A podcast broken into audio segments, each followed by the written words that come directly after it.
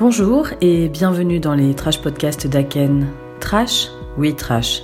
Parce qu'ils sont le récit subjectif et intuitif d'une situation inédite qui bouleverse profondément le peu de certitude qu'à 38 ans on croit avoir bâti, comme un petit muret rassurant entre soi-même et le monde.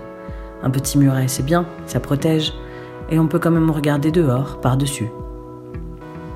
Alors bienvenue pour un cinquième épisode à bord de mon carnet de confinement, une proposition autobiographique, sonore et personnelle. Mardi 14 avril. Hier soir, j'ai pris conscience que j'appartenais à ceux qui sont appelés la troisième ligne, ceux qui restent chez eux. C'est bien, hein mais pour autant, ça m'a posé question sur la diminution du domaine de ma lutte. Petit retour en arrière. Janvier 95, la sortie du Périne Jeune, Cédric Lapiche, je n'ai même pas 14 ans. La révélation. Tout y est. La question de la femme.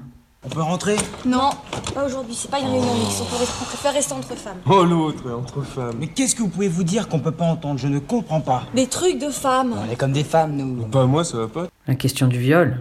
Tu sais combien il y a de viols par jour dans le monde? Je peux te dire, ça me fait flipper, moi. Arrête, t'as rien à craindre, toi. Qui c'est qui voudra te violer? Oh, T'es dégueulasse, pourquoi tu me dis ça? Non, mais regarde-toi, t'es pas le genre de nana qui se fait violer. Celle de l'avenir. Le jeune est tourné vers l'avenir. Mais aujourd'hui, l'avenir ne se tourne plus vers le jeune. Doit-il aborder l'avenir en lui tournant le dos? Euh, Le jeune? De la rencontre avec l'autre. Bah, je vais à Katmandou comme toi tu, vas à Rouen. Tiens, viens, ça me fait plaisir de t'amener ici parce que c'est- salut, ça va Euh, Si tu les revois, tu dis que je suis là. C'est pareil, c'est un, jour si vous me cherchez, c'est lui, lui il sait où je suis.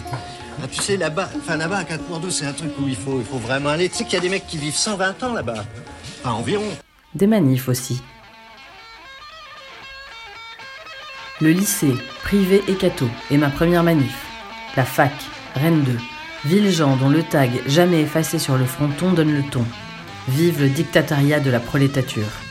Ici, tout est bon pour dresser des barricades, investir les amphis pour d'interminables âgés où les luttes intestines entre les syndicats étudiants font rage, où les vocations s'enflamment, dévoilant autant de passionnariats d'un jour que de gauchistes convaincus jusqu'à leur prochain McDo.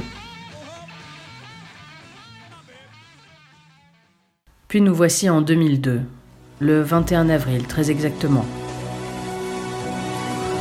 En tête, Jacques Chirac, 20% des voix. Énorme surprise, Jean-Marie Le Pen semble devoir être le second avec 17% des voix. Une manifestation immense et spontanée place de la mairie. Deux semaines à arpenter le pavé pour militer pour la prise en compte du vote blanc, mes premières nuits dans des squats à nard et une première déception citoyenne.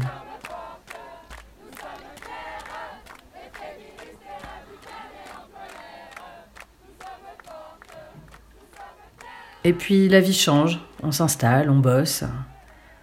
L'opportunité se présente de m'engager sur une liste au municipal dans ma petite commune.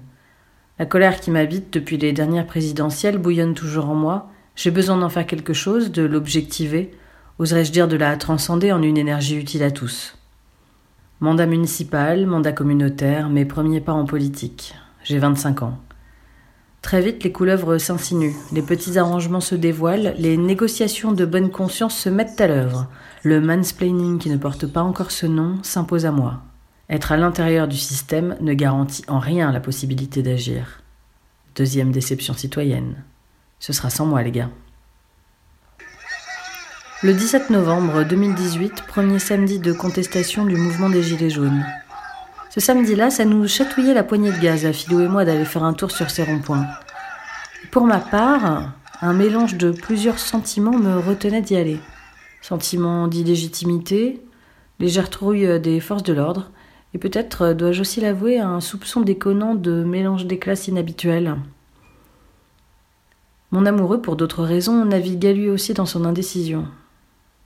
Nous avions toutefois eu l'envie d'exprimer notre sympathie et notre soutien à ce mouvement auquel nous adhérions, vraiment. Nous avons fait cette photo, pastiche du célèbre bed-in de Yoko Ono et John Lennon en protestation contre la guerre au Vietnam. Le bidon d'essence avait remplacé la guitare. Aujourd'hui, à 20h, dans notre petite zone industrielle, on n'entend que les mouettes qui se battent. Il n'y a pas d'habitation.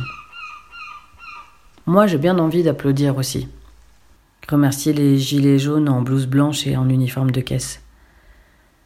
Je lis un tas de choses sur la pression sociale du confinement, comment ne pas le rater, comment ne pas passer à côté des choses essentielles. Pour moi, c'est clair. Je ne ferai pas de pain, je ne lirai pas Céline, je ne tenterai pas de prédire le monde d'après alors qu'on n'a pas le courage de questionner le monde d'avant. Je n'aurai pas trop de quatre semaines pour questionner ma place au monde et mes capacités d'agir. Un podcast 100% révolutionnaire et bien existentiel made in ce bureau que j'avais déserté, ma capsule de l'espace, me croyant guéri du confinement et de la sidération. À tout vite!